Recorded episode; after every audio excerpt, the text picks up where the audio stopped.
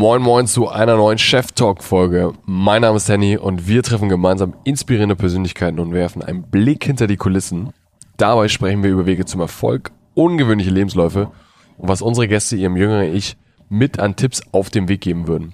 Alles so verpackt, dass du es direkt in deinem Alltag anwenden kannst. Diese Woche zu Gast Anna-Sophie Herken.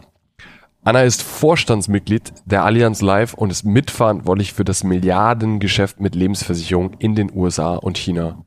Im Laufe unseres Gesprächs wurde mir erst klar, dass diese Folge vermutlich Potenzial für drei Folgen gehabt hätte. Warum? Ihr Lebensweg ist alles andere als geradlinig und super inspirierend. Als Deutsch-Schwedin hat sie Jura in Deutschland, Frankreich und den USA studiert und später ihren MBA an der weltbekannten Cambridge University absolviert.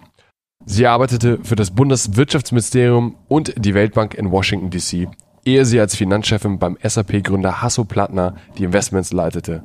Seit 2018 ist sie nun bei der Allianz. Ich kann dir auf jeden Fall versprechen, diese Folge wird deinen Horizont erweitern und du wirst lernen, welchen persönlichen Ratschläge Anna mit dir teilt.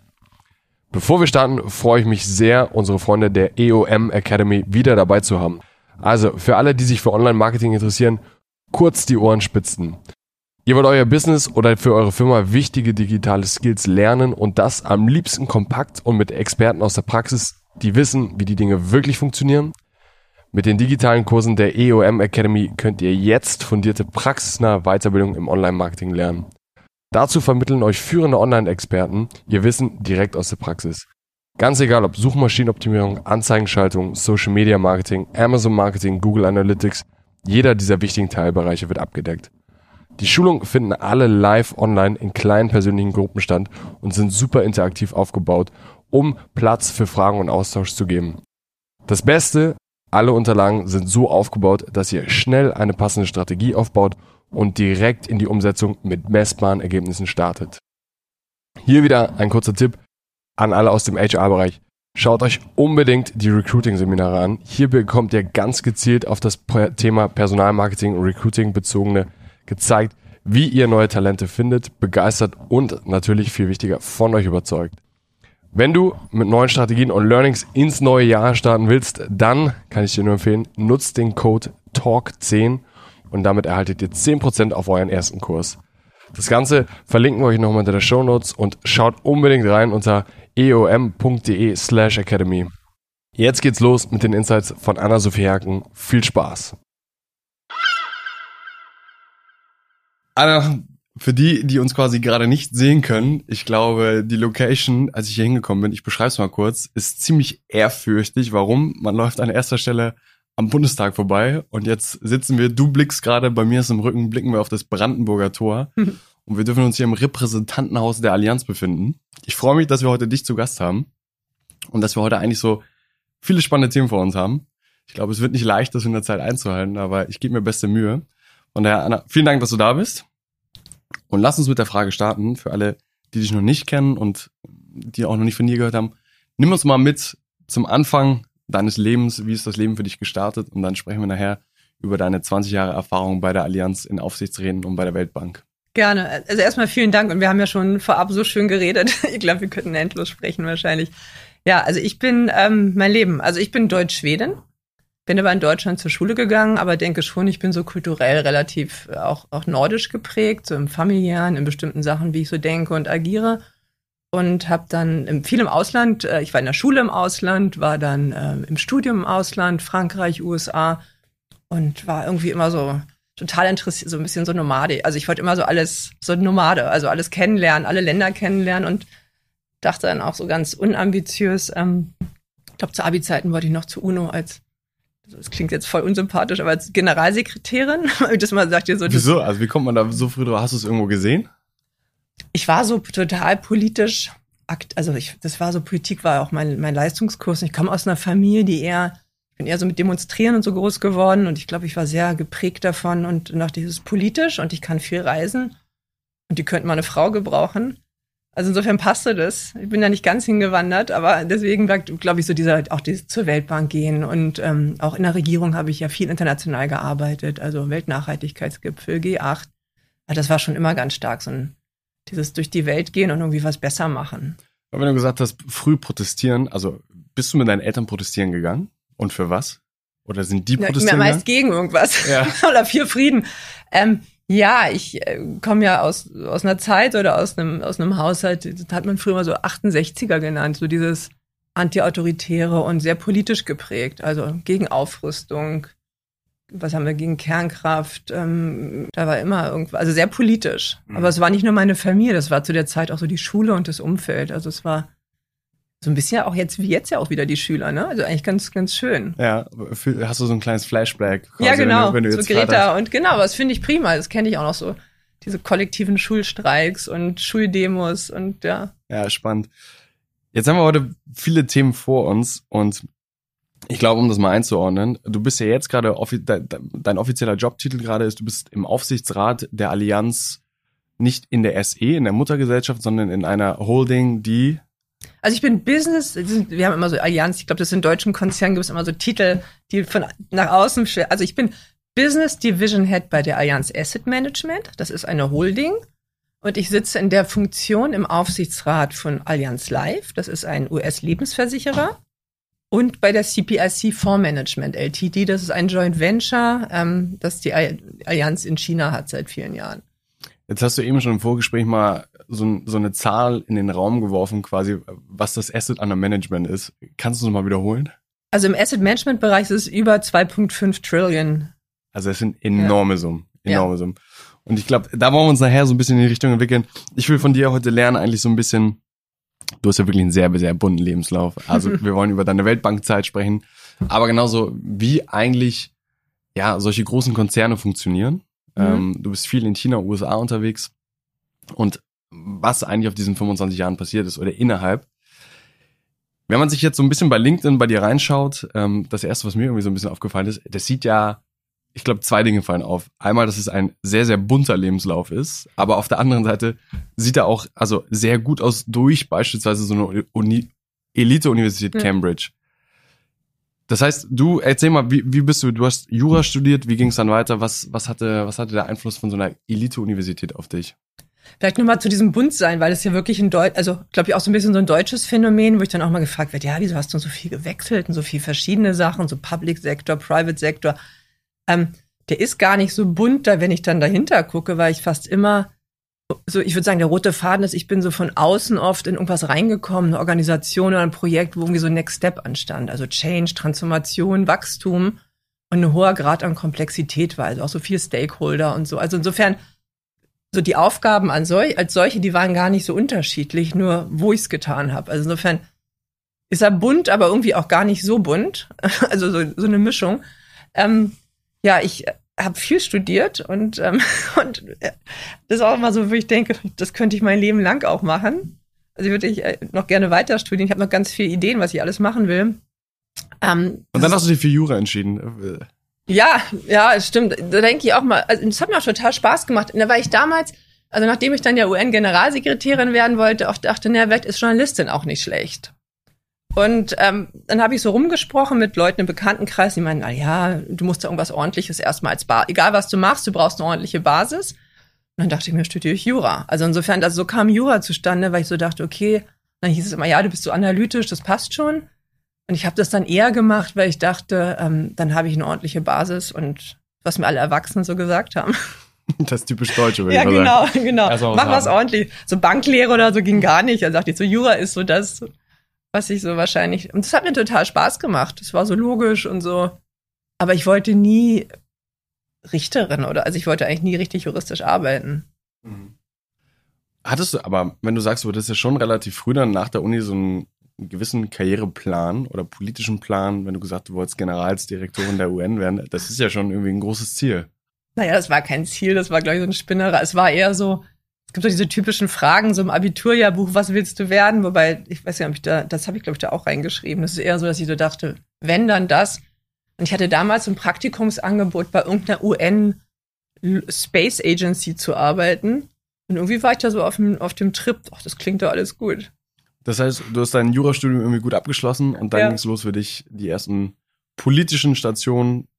Ich habe dann nach dem Studium habe ich einen Master gemacht, ein LLM in Washington und habe nebenbei bei der Weltbank gearbeitet. Und da so bin ich da so reingerutscht. Also dachte, ich bin da irgendwie hingegangen. ich fand die Weltbank cool. Und dann bin ich einfach irgendwie, hat mir mal so ein, von der Uni so einen Besuch und dann ich sagte, ich würde hier gerne arbeiten, habt ihr zumindest mal so einen, so einen Consultant-Job für mich? Und das klappte dann. Und da habe ich dann in einer Einheit, die hieß Inspection Panel, die war ganz neu und innovativ, dann gearbeitet neben dem Studium. Und seitdem war ich irgendwie so Weltbank-Fan und bin dann ja auch später wieder zurückgekommen in diese Einheit. Mhm. Wenn man, für die, die nicht wissen, was die Weltbank ist, die Weltbank ist ja quasi nicht wie die internationale, internationale Währungsfoundation, äh, Fonds, nee. äh, Fonds, sondern was ist eigentlich Kernaufgabe der Weltbank?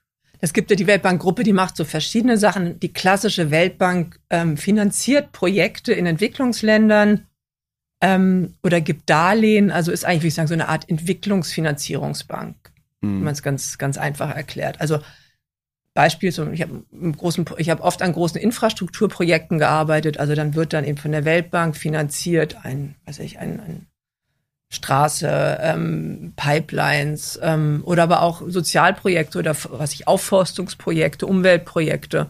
Also mit dem Ziel, dass es in den Ländern dann eben irgendwie auch zu besseren Lebensbedingungen kommt. Historisch wurde gegründet, glaube ich, nach dem Zweiten Weltkrieg, ne? Genau, Eigentlich, um Europa Bretton, wieder aufzubauen. Bretton Woods, genau, mit dem IMF zusammen. Und IMF ist eben wirklich so der, ja, auf der währungs- äh, und ökonomischen Seite. Das heißt, du bist dann aber auch relativ früh auch schon nach dem Studium und während des Studiums in solche Projekte mit eingestiegen und konntest weltpolitische Einblicke erhalten, wie quasi Entwicklungsarbeit gelingen kann oder nicht gelingen kann? Genau, genau. Also ich habe das sozusagen in meinem Jurastudium Master auch schon viele Kurse dazu gemacht, also dieses theoretische und dann dachte ich, okay, aber ist jetzt alles Theorie, ich will, will das mal verstehen und habe das dann eben an der Weltbank relativ schnell gelernt, ja. Ja, und jetzt erklär uns, wie funktioniert das? Also wie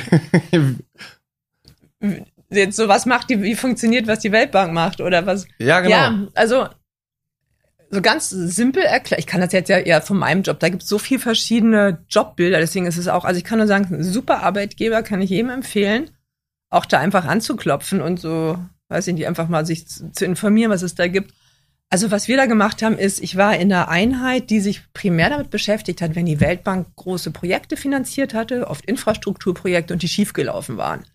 Also, was ich zum Beispiel, mein erstes großes Projekt war in Mumbai, das war, da haben sie Stra also neue Highways gebaut und, und ganze Straßensysteme und, und Infrast Verkehrsinfrastruktur. Und dann gab es aber einen riesen Aufschrei, weil die Weltbank, ähm, ja, vergessen hatte, ist irgendwie so das falsche Wort, ähm, so übersehen hatte, dass wenn man in Mumbai ist eine der meistbevölkertsten Metropolen der Welt, wenn man da, was ich, mehrspurige Highways und Schienen äh, baut, da wohnen ja Hunderttausende von Slumbewohnern in, informell. Mit denen muss man ja was machen. Man kann nicht einfach sagen, jetzt kommen wir mit der Planierraupe.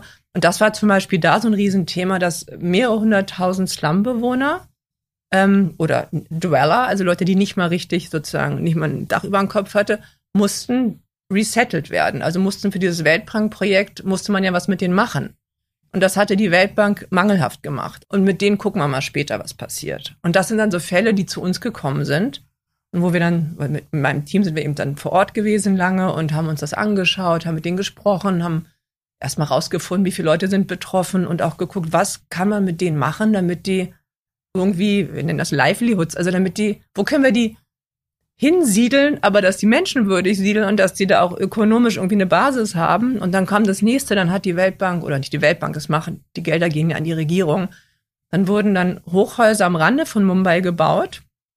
War ja alles, klingt erstmal super, auch mit Fahrstuhl und allem, aber dann hat man gesagt, ja, aber das Problem ist, die sind jetzt am Rande von Mumbai, aber die verdienen ja ihr Geld damit, dass sie in Mumbai City vielleicht morgens Schuhe putzen oder, also die haben zum Beispiel, verdienen kein Geld mehr und ist ja schön, dass sie jetzt ein Apartment haben in einem dritten Stock und einen Fahrstuhl, aber die haben doch gar kein Geld für Elektrizität. Also so, so, so banal, also das hm. sind, und das ist total spannend, weil das natürlich, das ist echt hands-on. Also du gehst dann da rein und in die Sla guckst dir das alles an und bist richtig im Leben. Hm. Was würdest du sagen, was hast du aus dieser Zeit gelernt oder wie sehr hat dich das auch geprägt? Weil wenn ich mir vorstelle, ich krieg den Auftrag quasi, ich bin in Washington, hab da jetzt mein Jurastudium durch oder studierst und dann wird mir gesagt, so, Anna, ihr fliegt jetzt mal nach Mumbai und ihr kümmert euch jetzt darum, dass da 200.000 Leute aus Slums umgesiedelt werden müssen. Sprich mal mit denen. Erstmal bilingual, also das, ne, die Kommunikation, deren Bedürfnisse zu verstehen. Mhm. Das sind ja Probleme fernab von dem, was wir uns hier irgendwie vorstellen können. Ja, total. Also Wenn Ja. ich durch die Hamburger Innenstadt laufe, dann sehe ich ein paar Obdachlose so. Ja. Aber das, das sind andere Dimensionen. Ja, total. Klar, für mich ja auch, so behütet irgendwie aufgewachsen und das sind andere Dimensionen. Das Gute ist, du gehst ja mit einem Team rein. Also wir hatten ein internationales Team und zum Beispiel auch ein, weiß ich, also Leute, Soziologen, Anthropologen. Ich hatte vor Ort eine großartige Professorin aus Mumbai, nicht nur als Dolmetscherin, sondern eben auch, weil die sich dann wirklich sozusagen mit den ganzen soziologischen Themen und kulturellen Themen auskannte. Du kriegst ja Hilfe an die Hand, dass du dir das irgendwie erarbeiten kannst. Und ansonsten, klar, musst dich drauf einlassen. Also ich habe wirklich dann monatelang vor Ort äh, in den Slums mit den Leuten gesprochen und natürlich mit meinem Team, weil die oft auch, also ich habe dann durch mein Team auch gelernt, was sind die richtigen Fragen. Also was ich, das ging auch darum, wie erfasst du, wie viele Leute überhaupt betroffen sind. Und wenn du dann da reingehst und sagst, wie viele Leute seid ihr in der Familie? So wie ich dann frage, ist schön doof, weil ich so Die denke, ich habe eine Schwester, ja. Vater, Mutter. Bis ich dann gelernt habe, das kannst du nicht machen. Du musst natürlich, da ist der Familienbegriff ein anderer und du musst da viel dezidierter nachfragen und und das fand ich so toll, dieses, wie viel du, also, die ist ja gar nicht klar, wie viel du gar nicht verstehst. Und das erarbeitest du dir dann langsam. Also, welche Realitäten dahinter stehen, die du auch mit unserer oder meiner Berliner westlich-schwedischen Mindset-Norm überhaupt nicht erfassen kannst. Wa- Was, was sind da so Hauptgedanken oder Begegnungen, die dir irgendwie bis heute irgendwie noch in Erinnerung geblieben sind, was wir quasi auch nicht erfassen oder verstehen können? Also klar, die unfassbare Armut. Ähm, das, das war hart. Ähm, und gleichzeitig ist es interessant, das war einerseits total krass und schlimm. Und gleichzeitig war es eher mutmachend, weil ich dann auch so dachte, wie wenig. Also natürlich haben die sich darüber beklagt, dass die da so menschenunwürdig an den Rand der. Stadt umgesiedelt wurden. Aber es war wenig, also es war eine andere Art von Klagen. Das war sehr, sehr, also, soll ich sagen, das war sehr positiv, was ich war sehr positiv ähm, von den Frauen da beeindruckt. Also es war wirklich auch so, wie ich so dachte, da waren noch ein paar gute Männer, aber es waren so die Frauen, die für ihre Kinder, die da wirklich auf die Straße gegangen sind und die versucht haben, das war ja auch so ein Thema. Dann gab es dann lauter Wohnhäuser, aber es gab natürlich keine Schulen und keine Krankenhäuser. Ne? Aber es waren wirklich so die Frauen, die gekämpft haben. Wo ich so dachte, die haben so ein hartes Leben, die haben irgendwie kriegen nicht mal genug Wasser da in ihre komischen neuen Wohnungen. Ähm, die haben keine, Le also die haben nichts, von dem sie leben und die waren so proaktiv, so lösungsorientiert und so, ähm, das war eine unfassbar gute Erfahrung. Und es hat natürlich, macht ja viel mit einem. Da haben wir auch vor kurzem drüber gesprochen. Also A, diese Wahrnehmung, was ist wichtig? Und dass ich auch so denke, wenn ich mich jetzt über irgendwas beschweren möchte, dass ich denke, da werde ich lieber mal in Demut meine Klappe halten, weil ähm, Die Probleme, die wir haben, ja, sind keine wirklichen Genau. Probleme. Genau. Und, und ich da auch gesehen habe, die hätten wirklich sich nur beschweren dürfen und die waren wirklich so großartig in der Zusammenarbeit und so immer, immer wieder mutig und optimistisch. Ich glaube, wenn man, wenn man sich deine, deine Geschichte anschaut, du bist ja auch sehr sozial geprägt. Also bis heute noch, du bist ja viel in Stiftungen unterwegs, du engagierst dich ja viel für Gleichberechtigung, Männer, Frauen, ne, Diversität, wir haben darüber gesprochen, wie Teams divers aufgestellt werden können. Wenn wir jetzt aber an das Projekt in Mumbai denken, also du warst ein paar Monate vor Ort, ähm, am Ende war es erfolgreich abgeschlossen, Mhm. dann geht's wieder zurück nach Washington, dann ist man da wieder in der westlichen Welt, sage ich mal überspitzt. Wie ist es dann für dich weitergegangen? Also was, was, was waren die nächsten Schritte einmal? Ähm, ja, und hat, hat Mumbai dich quasi auch schon dadurch geprägt und gesagt, okay, dadurch wirst du deine Lebensplanung irgendwie verändern, wenn es eine gab? Ja, ist eine interessante Frage, weil ich oft so auch gedacht, ich glaube, es ändert ganz irgendwie im System. Also es hat mich ganz tief verändert und trotzdem hatte ich dann schon so Situationen, wie ich allein auf dem Weg von Mumbai, also in Mumbai selber dachte ich, das ist jetzt so ein mind-changing Moment. Ich werde nie wieder die Alte sein. Und dann merkst du, wie du in London einen Zwischenstopp machst und dich schon wieder über einen Quatsch aufregst oder weil du den Flieger verpasst. Also so ganz, ich finde manchmal ist die Umsetzung, also irgendwie verändert sich was in einem, aber man ist doch, schleppt sich selber doch noch als die alte Person mit, die man ist, die dann nicht ganz so relaxed ist. Ähm, ich habe das, ich habe ja dann auch andere, also in Afrika Projekte gehabt und Osteuropa. Also es hat mich schon, aber das hat schon was verändert, ohne dass ich natürlich jetzt ein, der perfekte Mensch geworden bin und ich reg mich immer noch über Quatsch auf. Also ich glaube, insofern hat es vielleicht, es hat jetzt auch nicht verändert. Ich bin ja dann auch aus, ich bin dann zu einer auch einer ähnlichen Bank, zur Osteuropa-Bank nach London gewechselt. Also ich bin schon, ich habe versucht, immer in Organisation zu bleiben, wo ich so das Gefühl habe, das ist so nah an meinen Werten. Jetzt finde ich die, die spannende Frage, also ich meine, ich habe es ja eben angekündigt, wir sitzen hier beim Brandenburger Tor und es sind irgendwie große ja. weltpolitische Namen. Und es ist ja jetzt irgendwie gerade so ein bisschen mit dir die Möglichkeit auch zu verstehen, wie funktionieren solche Institute, wie sind die gesteuert? Das sind ja, also wenn ich ehrlich bin, jetzt habe ich vor paar Wochen, gab es irgendwie die Rede von Olaf Scholz vor, vor, vor dem UN-Versammlung. Aber du hast es ja wirklich hautnah miterlebt. So, was bedeutet es? Hast du das Gefühl, dass, dass sich die Welt verbessert? Hast du das Gefühl in diesen Instituten, dass sie politisch geprägt sind und da trotzdem irgendwie ein, ein, ein Dogma durchgedrückt mhm. werden müssen? Wie ist so dieses Innenleben? Wie, wie funktioniert das? Wie, wie erinnerst du das?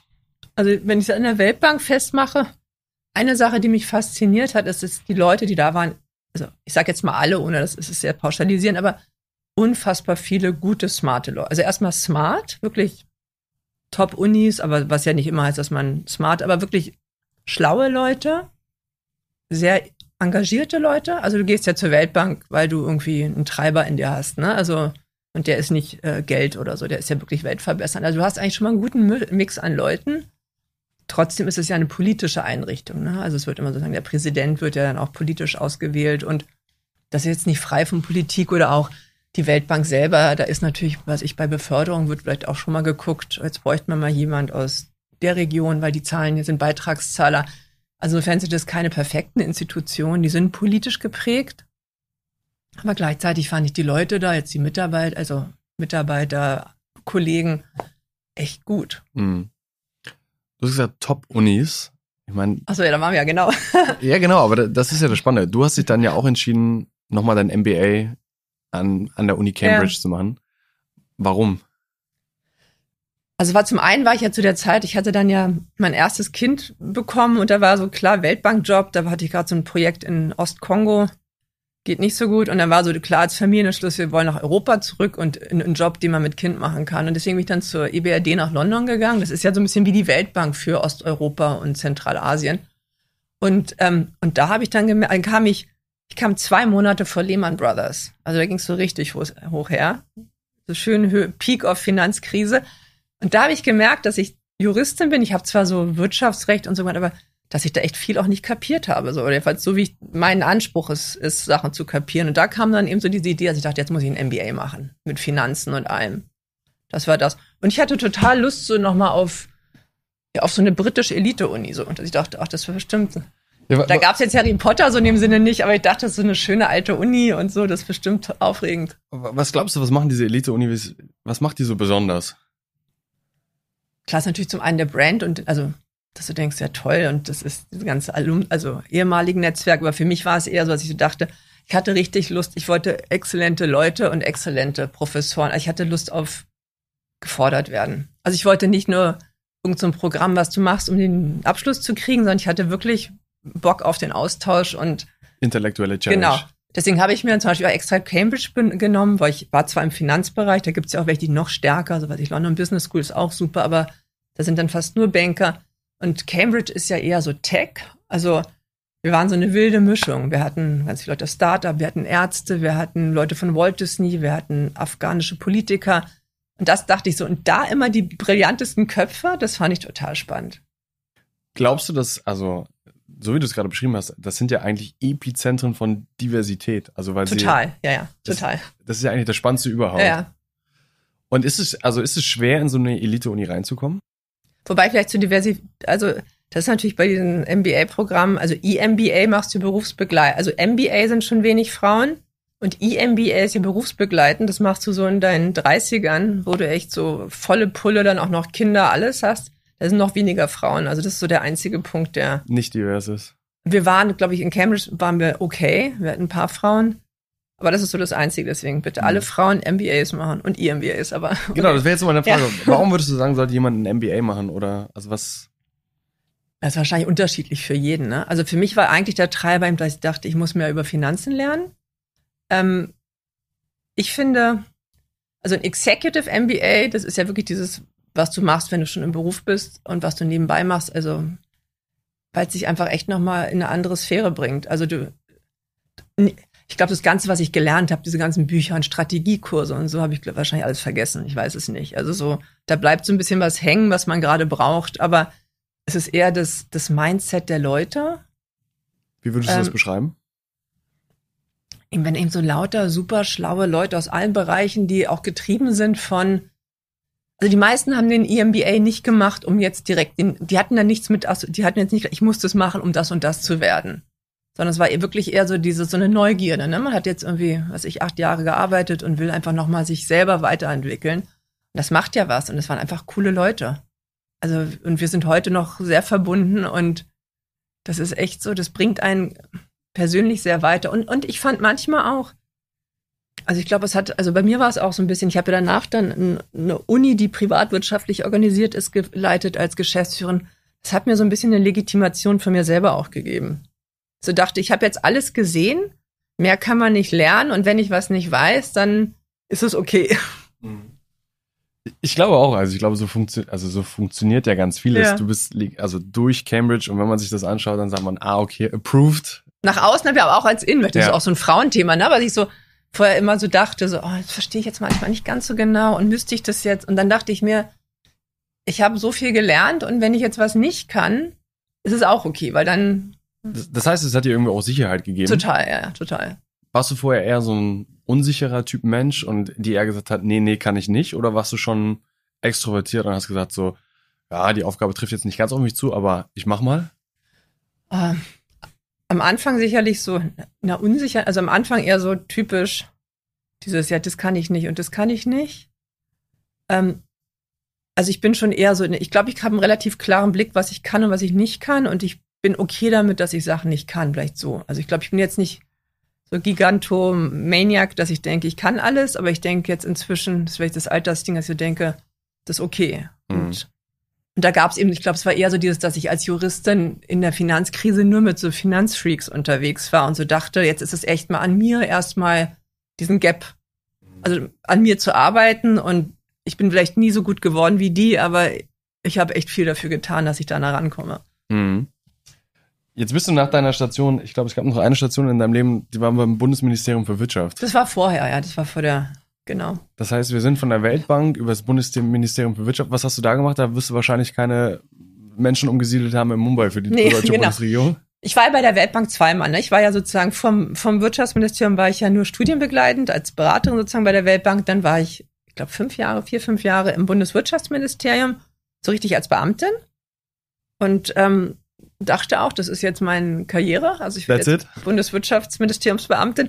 Und das war eine super Zeit. Ich bin da eigentlich reingegangen, weil ich da irgendwie Freunde hatte und die meinten, das Tolle ist, wenn du in so einem Ministerium bist, du kannst ja immer alle drei, vier Jahre im Ministerium was Neues machen.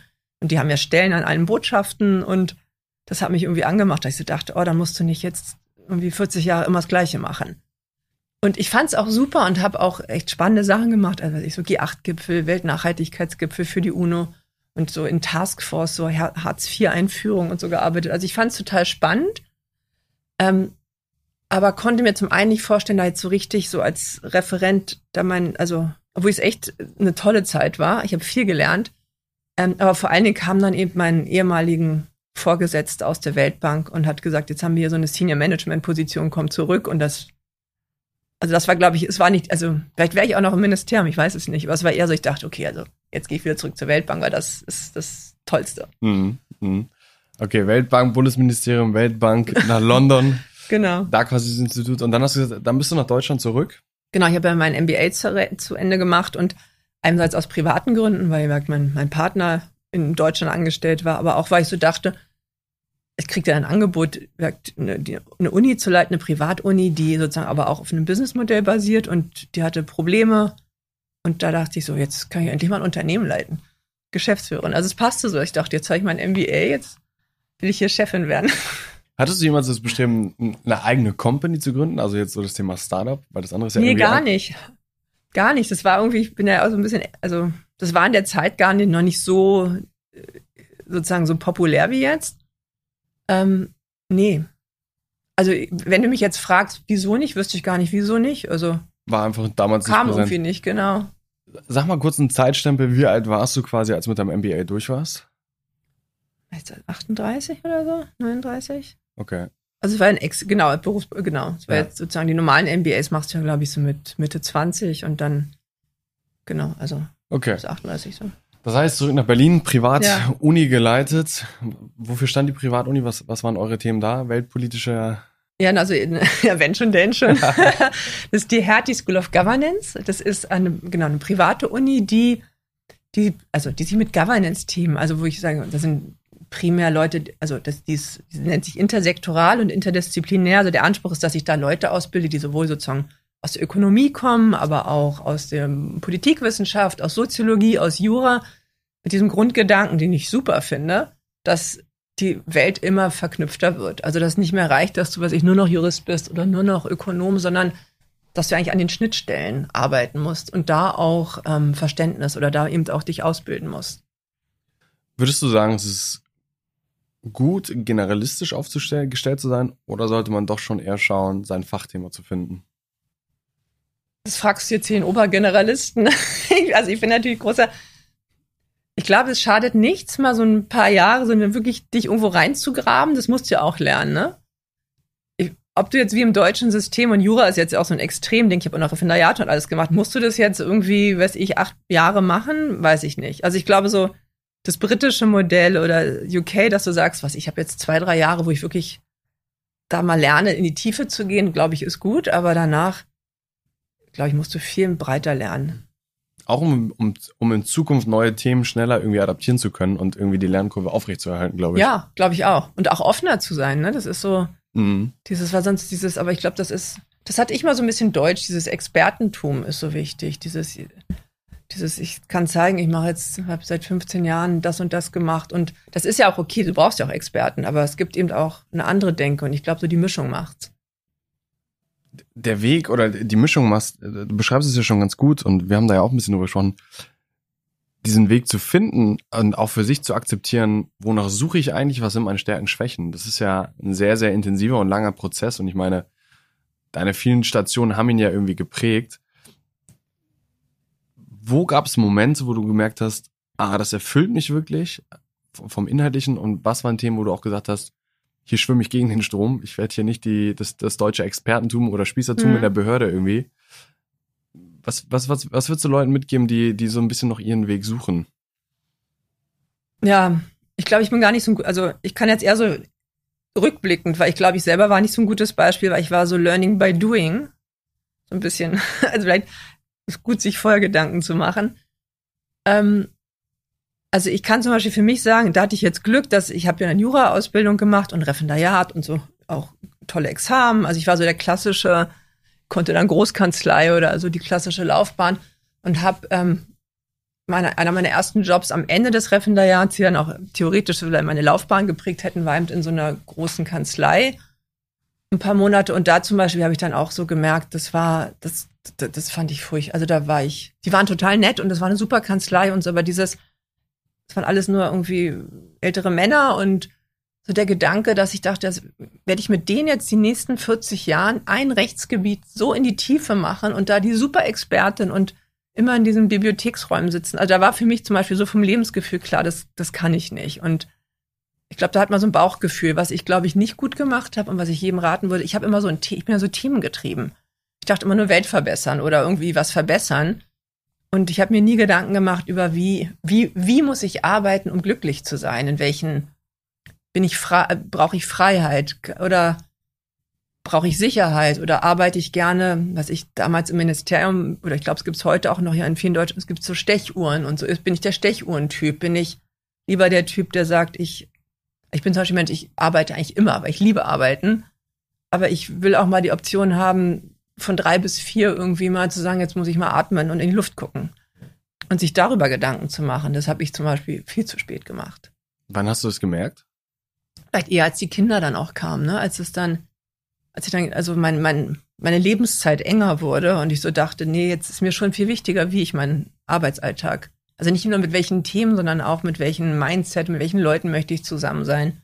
Das heißt, Freiheit war dann für dich ein deutlich größeres Thema. Unabhängigkeit, Ja, Freiheit klingt, ist natürlich jetzt relativ, ne, weil ich bin ja in eine Konzernen mentale und allem, aber Freiheit. Eine mentale, genau, also genau, mentale Freiheit, Freiräume kriegen, ähm, Risiken einnehmen dürfen, Leute zu haben um mich rum, die, die gut sind, die schlau sind, die, die einen machen lassen. Also ich würde eingehen, ich hätte einmal jemand, der eher zum Mikromanagement neigte vor langer Zeit, so als Vorgesetzter. Also das würde mich wahnsinnig machen, so eine Sachen. Mhm. Also ich glaube, das wäre so mein, wenn ich nochmal auf mein jüngeres Ich gucke, irgendwie rausfinden. Ich weiß gar nicht, wie man das rausfindet, außer es gibt sicherlich irgendwelche besseren Methoden, als jetzt einmal durchs Leben zu latschen und dann am Ende zu sagen, eigentlich bin ich ja der Typ. Aber, aber ich glaube, das ist ja, das ist ja ein wesentlicher Bestandteil. Viele von uns wissen ja nicht, was sie wollen, sondern du weißt ja eher, was du nicht willst. Und das findest ja. du ja auch raus durch, also es ist ja, ja. Ne, Ausschlusskriterium. Stimmt. Ja, aber ist ja auch schon mal etwas. Genau, also. Ja. Da mag ich Sicherheit, bin ich lieber gerne bei mir, ja, arbeite ich gerne mit mir selber, brauche ich, liebe ich es, andauernd in großen Meetings zu sein. Ich glaube, sowas kann auch schon helfen. Gibt es bestimmte Menschen, die dir geholfen haben auf dem Weg oder die so eine Art Vorbilder oder Mentoren waren?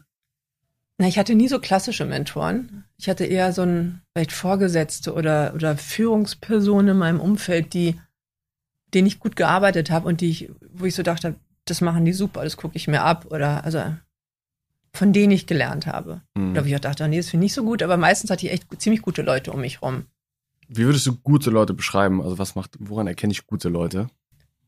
Schlau und schnell im Kopf, visionär im, im Kontext und die mich haben machen lassen, also die mir unglaublich viel Vertrauen geschenkt haben. Auch in, ich meine, ich bin ja oft gekommen und hatte, sag ich mal salopp gesagt, keine Ahnung von dem, was ich machen sollte.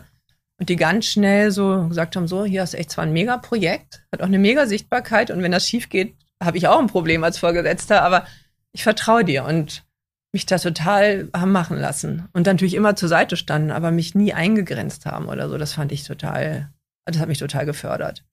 Bist du gleichzeitig in deiner Karriere irgendwie auch auf Ego-Typen gestoßen, die quasi Blockierer sind und nicht Förderer, so wie du sie gerade beschrieben hast? Die hast du ja immer. Also ich hatte das Glück, dass meine Vorgesetzten nie so waren. Vielleicht wäre ich dann aber auch schnell wieder gegangen, wenn das so gewesen wäre. Aber wenn du jetzt in großen Organisationen bist, hast du das wahrscheinlich immer. Aber die waren jetzt nie so, dass sie mich so direkt einschränken konnten. Jetzt hast du eben das, das Thema angesprochen. Ich finde das super spannend.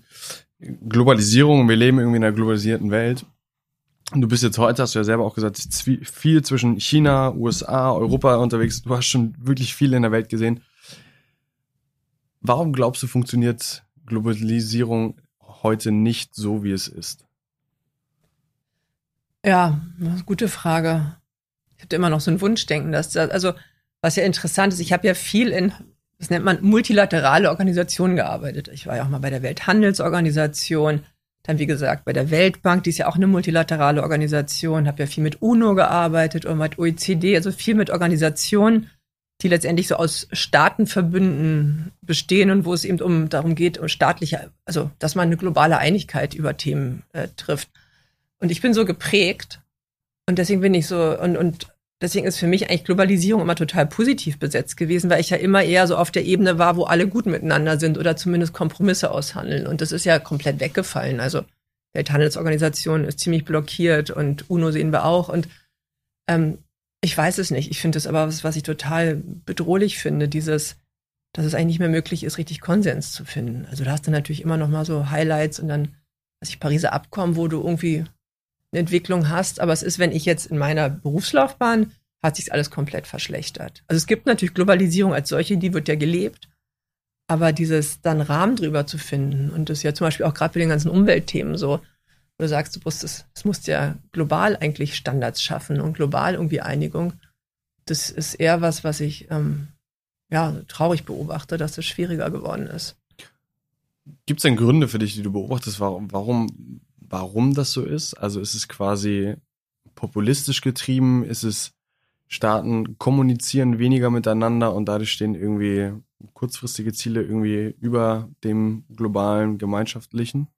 Du hast eher so eine Fragmentierung. Du hast ja, also zum Beispiel damals gab es eine ganz starke Welthandelsorganisation, das entstand dann nach 9-11. Weißt du, 9-11 war zum Beispiel sowas, wo alle Welt, Welt dann gesagt hat, da müssen wir danach alle zusammenhalten, um damit die Welt nicht dem Terror. Das war so ein positives Momentum. Und das hast du dann ein Jahrzehnt gehabt. Ich glaube, jetzt kannst du natürlich sagen, gibt es eigentlich so viel schreckliche Sachen auf der Welt, da könnten die Leute auch zusammenhalten.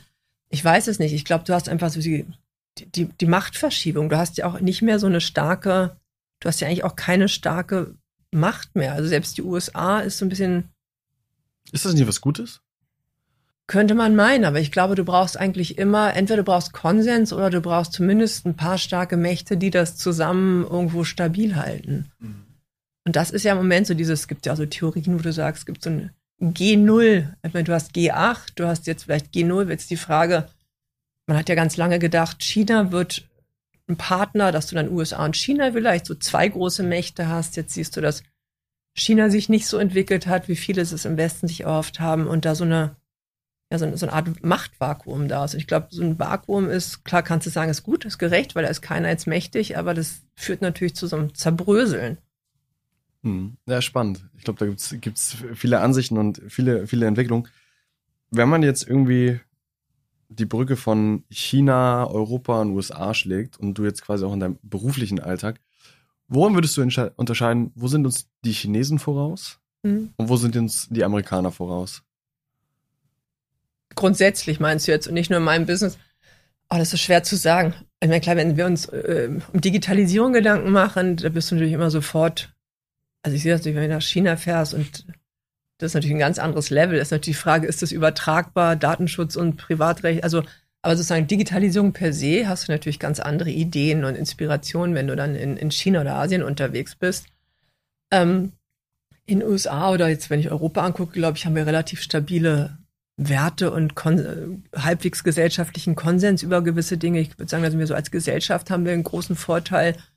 Und USA hast du so eine Mischung aus allem. Also ich bin in den USA, also das ist jetzt eher so ein gefühltes Moment, aber ich finde, da ist immer noch so dieser Spirit von, du kannst was machen, dieses äh, haust eine Idee raus und alle finden es erstmal toll und, und sind da sehr kreativ. Also ich glaube, da gibt es überall Vor- und Nachteile.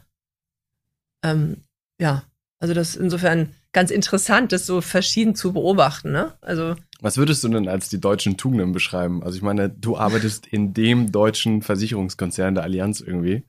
Wobei wir in München ganz viel, äh, also wir sind ja sehr international. Insofern weiß ich gar nicht, wie deutsch es da ist. Ähm also was ich, das ist schwer zu sagen, was ist deutsch, weil ich ja, das ist ja mein erster richtig deutsche, okay, die Regierung, weil die ist schon lange her, mein erster deutscher Konzern was ich beobachte, aber jetzt kann ich nicht sagen, dass es deutsch ist, vielleicht ist es eher Konzern. Was ich wirklich positiv finde, ist, dass so eine ganz, also ich empfinde da einen hohen Level an Integrität und Werten. Also Allianz zum Beispiel ist ja auch führend bei allem, was Nachhaltigkeit angeht. Und, ähm, und das ist so ein, so ein gelebtes, also es ist nicht so dieses, wir machen das jetzt, weil das muss man jetzt machen, sondern es ist, du hast das Gefühl, die, das, das ist den Leuten wichtig da. Und da ist so ein hohes, also du hast viele Menschen, die sehr motiviert sind und auch wirklich was Gutes machen wollen. So als Menschentyp. Das finde ich was ganz Positives. War das ein Grund für dich, warum du auch zur Allianz gegangen bist? Das wusste ich ehrlich gesagt vorher gar nicht.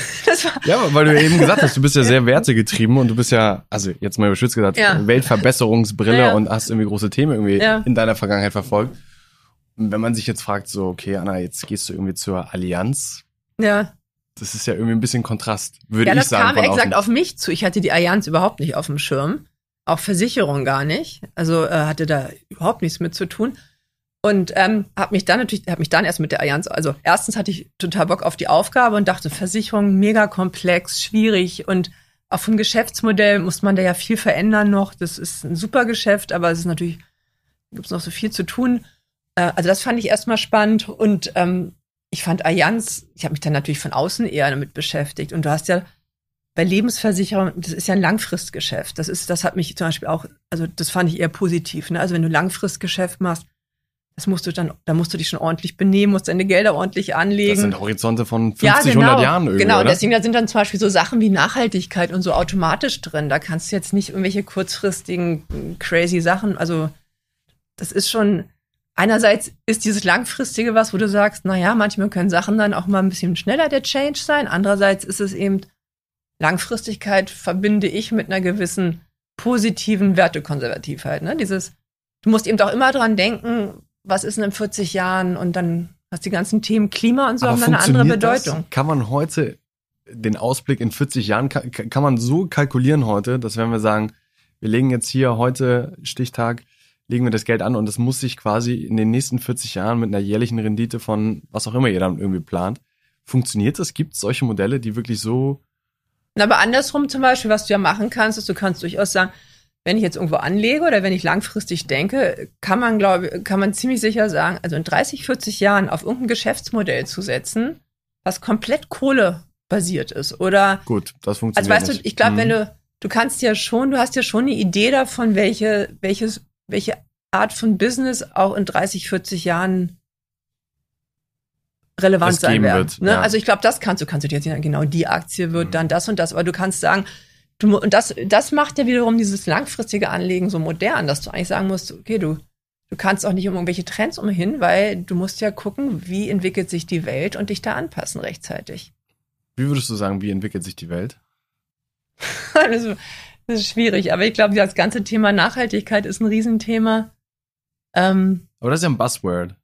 nee, für mich ja nicht. Also für Ja, uns aber- ja nicht. ja, aber das also, aber wenn, nach Klima, du musst gucken, du wirst, also klar, du musst schauen, du kannst ja, du hast ja, wenn du sagst, du willst die Welt klimaneutral haben, bei, was ich, 2050, dann kannst du, hast ja zwei Wege. Du kannst zum einen gucken, was wird alles nicht mehr gehen, also Kohle etc., was musst du ausschließen? Also wo kannst du schon sagen, investiere ich nicht mehr rein? Was die Allianz zum Beispiel macht, ist, was ich auch gut finde, ist, wir machen so einen Transformationsansatz. Du kannst natürlich sagen, wir gehen jetzt nur noch in grüne Sachen, oder du kannst sagen, nee, ich bleib schon noch in den Industrien, die nicht ganz sauber sind, aber ich äh, gucke dann, dass die sich sauber entwickeln. Da hast du eigentlich viel mehr Impact.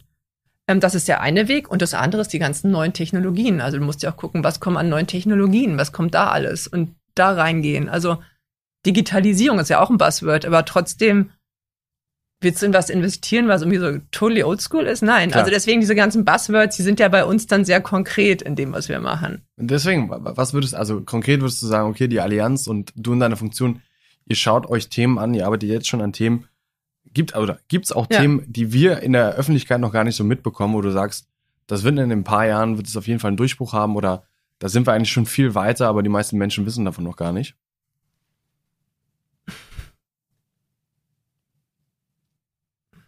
Also für mich, bestimmt gibt es eine Allianz Leute, die haben irgendwelche Superior Knowledge, was ich nicht habe, die jetzt sagen, irgendwelche tollen Themen hätten. Ich glaube, nein. Also ich glaube, die meisten Themen sind ja relativ sichtbar zurzeit. Ich glaube, was eher Neues ist, dieses, dieses All-Over. Also genau, Nachhaltigkeit, dann hast du Digitalisierung, aber dieses ganze geopolitisch, die Instabilität, also es ist so, es ist unfassbar viel. Und das sozusagen übereinander zu legen und dir zu überlegen, äh, Globalisierung ist ja auch so ein Ding. Ähm, sehen wir ganzen Lieferketten, geopolitische Tensions und sich zu fragen, was macht das auch mit einem globalen Konzern? Also es gibt so viel. Ich glaube, wir sind da jetzt nicht weit, also vielleicht weiter als meine, meine Oma oder so, aber jetzt nicht weiter als äh, schlaue Bürger. Jetzt bist du bei der Allianz reingekommen und die haben dich quasi angefragt und haben gesagt so, hey, wir brauchen irgendwie frischen Wind, jemand mit spannenden neuen Ideen. Jetzt sagst du, okay, das hat dich irgendwie gekitzelt, eine große, sehr komplexe, schwierige Aufgabe anzunehmen. Was ist denn deine Aufgabe jetzt quasi? Beschreib noch mal ein bisschen vielleicht das Konstrukt. Du hast es mir vorhin erklärt. Ja.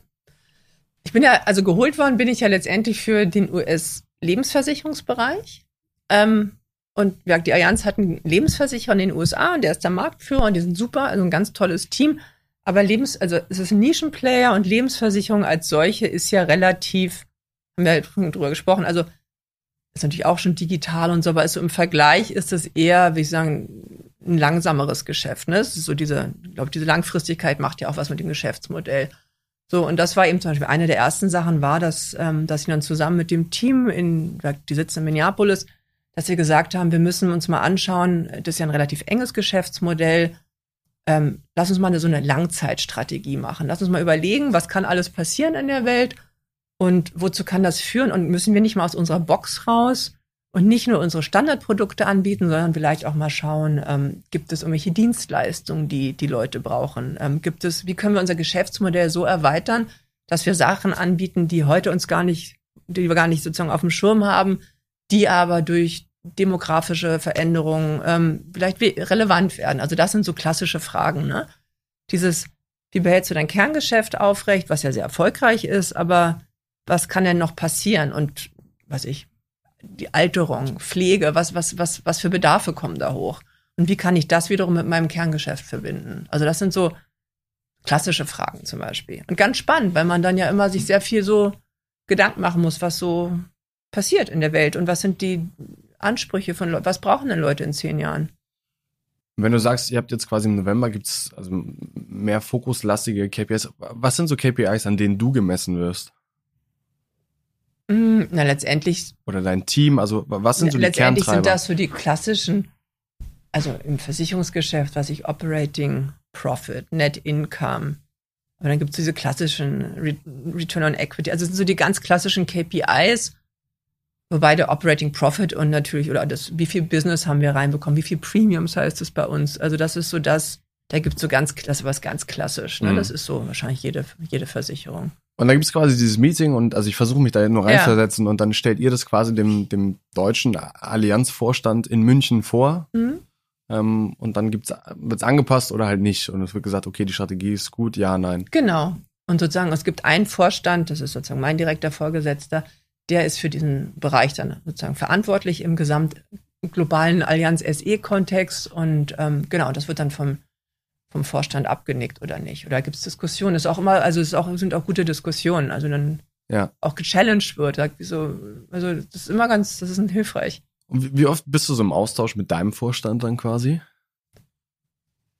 Ähm, ja, wir arbeiten ja relativ eng zusammen alle. Also insofern Anlass gegeben, oft. Also Ja. ja Also nee, das es- ist ja, das ist äh, dann echt recht informell in der Allianz. Also das ist, das ist, äh, ich versuche nur zu verstehen, wie viele Meetings quasi, wenn du deine Woche eher 100 Prozent informell oder man, man, man ruft sich an oder, also das ist, da gibt's dann, also das ist, das, Hey, ist, das klingt jetzt das immer so, genau, das ist eigentlich, das ist wahrscheinlich viel un, so, äh, man stellt sich wahrscheinlich so bürokratisch vor, das ist es gar nicht. Also es ist dann so, man telefoniert, man hat Meetings, man hat so, so, wahrscheinlich wie überall woanders auch.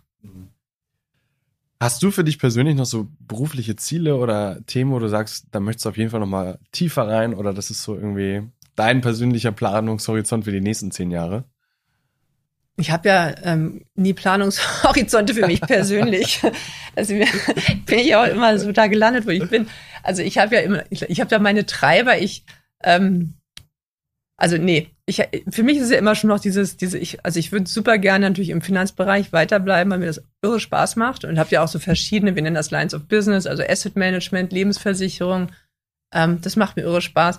Ganze Nachhaltigkeitsthema. Ich also ich bin eigentlich, ich habe so viel spannende Sachen jetzt zurzeit gemacht, eben durch China, dass ich so wenig drüber nachdenke, was ich da, mir macht das eigentlich relativ viel Spaß. So, wenn du mich jetzt fragst, natürlich Schritt nach oben immer, aber es ist, glaube ich, für mich immer so zwei Sachen. Das ist zum einen, solange ich das Gefühl habe, ah, ich habe Impact, bin ich echt ganz zufrieden und diese Lernkurve.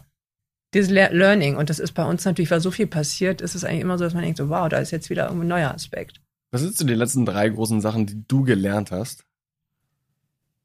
Ja, dadurch, dass ich ja neu in die Lebensversicherung kam, ist das so, Wie das Business das generell? Business ist echt sehr komplex, ähm, schwierig auch so, also das habe ich gelernt, macht mir echt Spaß. China war für mich ja auch, auch wenn ich da jetzt oft so im, was ich früher gearbeitet habe, aber nie sozusagen jetzt im, im, im Asset Management Bereich, auch ein Lernen, auch nochmal kulturell, da im Aufsichtsrat, also im Board zu sein. Ähm, das ist, glaube ich, so, sind so die zwei größten Learnings. Und natürlich auch nochmal dieses in, in so einem großen deutschen Unternehmen zu sein. Das ist auch, da lerne ich immer wieder, wie das so funktioniert und die, was sichtbar und unsichtbar ist. Und Wenn wir über das Thema Lernen sprechen und was du gelernt hast, wie siehst du das Thema Selbstreflexion und wie wendest du das selber für dich an? mm, ich habe relativ, also ich habe es gibt ja immer so eine Art Fortbildung und was man also machen kann und Leadership und, und da gibt's ja viel so was sehr, würde ich sagen, sehr so konkret ist und wo du immer lernst, welcher Stil bist du und so. Was ich gemacht habe und was ich ganz gut fand, ich habe natürlich viel von diesen, es gibt ja immer diese Psychotests und wo hast du deine Derailer und welcher Typ bist du, die habe ich alle gemacht, die fand ich aber auch immer hilfreich. Also die sind ja auch immer total spot on. Selbst wenn man da irgendwie, irgendwie versucht, so ein anderes Bild, also die, die sind schon echt immer sehr gut. Und was ich auch gemacht habe, ich habe so ein paar so Fortbildungen gemacht.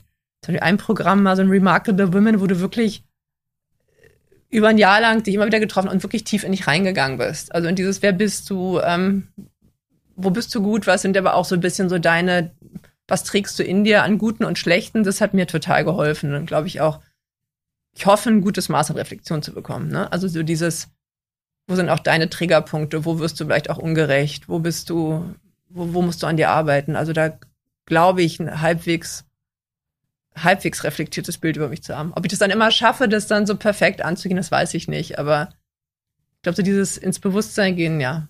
Mhm. Hast du so selber Routinen für dich? Meditierst du oder machst du so eine Art Journaling oder sowas? Oder sind es halt regelmäßig will ich Seminare? immer alles. Also meditieren, ich habe da einen Kurs gemacht und habe auch Headspace und bin da. Ja, man muss es ja nicht mal. Ja, aber ich würde es so gerne. Ich, äh, ich scheitere da kläglich. Immer wenn ich kündigen will, das Abo, denke ich, nee, jetzt mache ich nochmal. aber nee, das mache ich nicht. Okay. Wenn man sich das so anschaut und jetzt sind wir irgendwie durch 20 Jahre deines Lebens galoppiert und du hast ja schon gesagt zwischendurch, was, was glaube ich super herausfordernd auch ist, ist das Thema Work-Life-Balance. Ich meine, du handelst parallel noch zwei Kinder, fliegst zwischen China und USA hin und her und Deutschland. Hast du für dich einen Rhythmus gefunden, um, um das ja, tragen zu können? Oder ist es einfach eine irre hohe Arbeitsbelastung für dich und du sagst, meine Woche ist ehrlicherweise 120 Stunden? Es ist schon eine hohe Belastung. Ähm, ich glaube, sozusagen als Framing ist es für mich erstmal so ein, ich wollte immer Kinder und ich wollte immer Karriere machen. Und insofern ist das sowas, das ist gar nicht negotiable. Also es war für mich immer klar und vielleicht auch durch meine, meine skandinavische Prägung auch nie, eine, dass ich es hinterfrage, dass ich sage, klar geht das so. Ich habe ja auch, vielleicht London, USA oder so, da hat ja, haben ja alle Frauen Kinder und Arbeit, also, also so, das war so ganz normal. Dadurch habe ich das nie, also ich glaube, ich hinterfrage das nicht. Das ist für mich beides, sind, ich glaube, es sind beides Energiegiver eher, auch wenn es oft dann auch manchmal anders ist. Insofern ist es was Positives. Ähm, und ansonsten, ich habe da so viel durch Organisation. Also ich glaube, das Mindset ist, ich finde beides toll. Ich wollte beides haben, sonst wäre ich unglücklich. Und ich habe viel organisiert. Er wirkt, Teil wirkt, wenn ich weg bin, dann passt der Vater auf. Wir hatten immer eine Nanny, die viel da war und Großeltern und auch Chaos und so. Also ich glaube, ich habe das, also klar, als sie kleiner waren, war ich auch oft so, dass ich dachte, oh Gott, ich kann nicht mehr. Also wenn die dann alle krank waren und so. Aber so, ich glaube, als Grundset ist es, es macht mich beides so glücklich. Ich könnte auf nichts verzichten, dass es vielleicht eher erstmal was Positives ist. Was nicht heißt, dass ich nicht auch manchmal auf dem Zahnfleisch gelaufen bin und so. Wahrscheinlich. Ja. Was wenn, gibt es so Momente rückblickend, wo du sagst, das waren auch mal wirklich dunkle Phasen, wo du wirklich gedacht hast, boah, jetzt komme ich ja morgens nicht so gut hoch? Das war, als, ähm, als, ich nach, als wir nach Berlin weggegangen sind, also nach den Jahren da in London und USA, habe ich ja hier meinen Job in Berlin bekommen. Ähm, ich glaube, meine Tochter war die Eins und mein Sohn zwei. Jedenfalls beide waren klein. Und, ähm, und dann haben wir beide eben, beide Eltern voll gearbeitet. Und das fand ich, und dann war der Job in der, in der Hertie School, war danach einer meiner liebsten Jobs. Aber ich kam dann da an in so eine, auch unifremd. Ich hatte ja nie eine Hochschule geleitet, in eine Hochschule, die finanziell Probleme hatte, wo irgendwie tausend Sparrunden vorher waren und Geschäftsführer, die gingen und kamen. Also wo jetzt auch erstmal ich nicht aufgenommen wurde wie der Messias und die Leute alle dachten, jetzt kommt die da auch noch an. Keine Ahnung und will jetzt hier weiter sparen. Also da war, glaube ich, erstmal das erste halbe Jahr war echt tough. Und das fand ich so in der Kombi, dieses, die Arbeit war tough, ich habe an mir gezweifelt, ob ich das hinkriege und, ähm, und dann kommst du nach Hause und die Kinder sind irgendwie immer, eines ist immer krank und streitest dich mit, dann merkt als, als Eltern immer, wer jetzt irgendwie was zu machen hat, das fand ich schwierig. Wie gehst du mit diesem Selbstzweifel um? Na, ich lasse den zu. Also, also lass den zu und ähm, interessanterweise war für mich so, ich war relativ klar, ich muss das hinkriegen. Also ich habe nicht dieses, also Failure war da keine Option, obwohl ich schon so, also mich so einschätze, dass wenn ich, also ich, wenn ich weiß, irgendwo geht's nicht weiter, geht's nicht weiter, aber es war so klar, ich muss es hinkriegen. Und es war irgendwie, und, und es war, ich habe dann einfach so eine Zähigkeit entwickelt und immer wieder natürlich auch Anlauf genommen, das irgendwie aufzulösen. Aber es war anstrengend, weil ich einfach auch zu Hause so kom komplett belastet war. Hm. Also das fand ich echt anstrengend. Hast du heute noch Selbstzweifel? Ja, klar. also sicherlich die klassischen weiblichen Selbstzweifel, wenn man das so pauschalisieren kann. Und natürlich, ja. Ja, klar. Also ich glaube, was sich geändert hat, ich habe ganz viel Selbstzweifel, also, aber ich glaube, was sich geändert hat, ist der Umgang damit dass ich sage, das ist völlig normal und ich muss nicht perfekt sein und so, ich glaube eher so dieses, da bin ich wie ich bin, da bin ich 50 Prozent gut, da bin ich 80, da bin ich 20 und auch wieder das Thema Selbstreflexion, ne? Also, ja, also genau. Und dass ich dann noch manchmal so denke, okay, das ist ja so ein bisschen wie in London, ne, wo ich so dachte, oh, ich, dieses Finanzding, ich verstehe das nur zur Hälfte, dass ich dann so dachte, okay, dann kann ich was machen, dann mache ich was. Sozusagen, okay, da muss ich dran arbeiten. Und bei manchen Sachen sage ich so, es ist eben jetzt so. Ich werde nie da und da werde ich nie der super Performer, das ist dann so. Jetzt sind wir, ich glaube schon zeitlich schon fast Okay. deutlich drüber. Aber du hast ja gesagt, du hast zwei Kinder und Ja. wenn du jetzt an deine Kinder, aber auch irgendwie stellvertretend für alle, die zuhören, was würdest du uns irgendwie noch mitgeben, wenn du jetzt an dein 20-jähriges Ich denkst? Was würdest du dir sagen? Was, was würdest du deinen Kindern mit als Rat So als geben? mein schlaueres Ich im Nachhinein. ja, genau, wo du sagst, Ja. das ist wirklich gut gemeint. Hm? Was würdest du sagen? Keine Angst haben. Also jetzt im Beruflichen. Keine, einfach keine Angst haben zu scheitern oder nicht gut genug zu sein. Ähm, einfach immer Ja sagen. Erstmal so gar nicht so viel nachdenken. Flexibel bleiben. Also ich glaube, es hilft gar nicht, wenn man also genau, also wenn man weiß, was einen glücklich macht, so von der Art, aber da flexibel sein. Nicht sagen, ich will unbedingt das und das werden. Und weil ich glaube, dann wird man unflexibel und der Kanal wird zu eng und man scheitert eher gefühlt. Ähm, immer neugierig und offen bleiben. Also immer so dieses eher mit Neugierde an Sachen rangehen. Ich glaube, positiv, aber das vielleicht so ein, mit Men also sich positiv gegenüber Menschen sein. Also immer erstmal irgendwo reingehen und zu denken, sind ja alle nett. Ich glaube, das hilft. So eine Grundnaivität. Ja, vielleicht. Oder so dieses Optimismus ist es ja auch. Optimismus, ja, so ein Optimismus. Ja. Und ich, mir hat immer geholfen, dieses, also klar, mir hat natürlich geholfen, dieses, diese Indien-Erfahrung, aber auch immer so dieses, sagt immer, und so what, und selbst wenn das jetzt scheitert, also solange meine Kinder gesund und so sind und wir alle, so what, also dann, es geht uns gut. Ja, was manchmal hilft, finde ich, so dieses, dieses, ja, und wenn jetzt das eintritt und ich versage da jetzt und? So what? Ja, so what, Ja. also, Ja. Anna, wenn ich, wenn ich jetzt die letzten Minuten zusammenfassen würde und ich glaube, auch vor dem Gespräch, ist es meine Learnings oder wie ich es zusammenfassen würde, ist zum einen irgendwie zu sagen, das Themengetriebene, was irgendwie bei dir war, irgendwie die Welt zu verbessern und was ich glaube ich spannend finde und was man glaube ich auch nochmal für sich selber mitnehmen kann, ist das Thema einmal Elite-Universitäten. Ich finde, da kann man immer so, da guckt man immer so ein bisschen skeptisch drauf oder man weiß nicht so ganz, was ist. Aber was du ja eigentlich ziemlich gut beschrieben hast und was in diesen Organisationen passiert, du kommst einfach mit vielen, vielen smarten Leuten zusammen. Und es sind Leute, die haben Energie, es sind Energiegiver, hast du auch zwischendurch gesagt. Ich glaube, äh, das ist auf jeden Fall bei mir hängen geblieben. Ich fand es super spannend, nochmal zu verstehen, wie weltpolitische Organisationen funktionieren und dass sie natürlich auch politisch getrieben sind. Was es gleichzeitig auch für Aufgaben da draußen in der Welt gibt, mit denen wir hier in Berlin oder in Hamburg, da, da denken wir noch nicht mehr dran, wie wir jetzt irgendwie 200.000 Leute in irgendwelchen Slums umsiedeln, also Real World Problems. Und gleichzeitig irgendwie diesen, auch wenn man die Erfahrung vielleicht nicht selber machen kann, trotzdem versuchen, einen Schritt rauszumachen und ja, Dinge nicht so ernst zu nehmen. Also schon, aber so what, hast du es eben am Ende genannt. Also, was soll dir passieren? So, sag ja, probier es an der Aufgabe, du scheiterst, was auch immer, aber bleib flexibel und bleib neugierig. Ähm, das habe ich auf jeden Fall mitgenommen. Und die allerletzte Frage quasi, die, die daran anschließt, weil das war ja schon ein sehr inspirierendes Gespräch. Welche drei Gäste würdest du uns empfehlen, mit denen wir sprechen sollen, wo du glaubst, ah, die haben irgendwie nochmal einen guten Impuls, ähm, die haben Dinge gesehen, die haben einen ungewöhnlichen Lebenslauf wie du und Ich fände ja immer interessant, und da hatten wir ja eingangs auch im Vorgespräch schon, so Leute aus ganz anderen Branchen. Also wir hatten ja über Sportler oder Sportlerinnen. Also ich finde natürlich toll, wenn du Frauen, äh, drei Frauen nehmen würdest, aber Sportlerin finde ich spannend, weil das ja echt nochmal so dieses Mindset, dieses Konzentrieren.